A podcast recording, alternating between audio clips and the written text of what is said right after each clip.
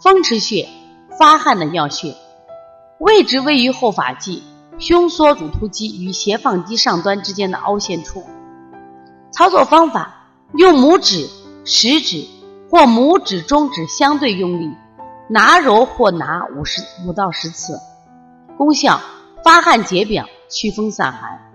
应用于发汗的要穴多与风府、二扇门同用，用于各种感冒、鼻塞、流涕等。是治疗头目疾病的好穴位，如头昏、头痛、向强、目赤肿痛、迎风流泪。鼻炎、鼻窦炎、耳鸣等。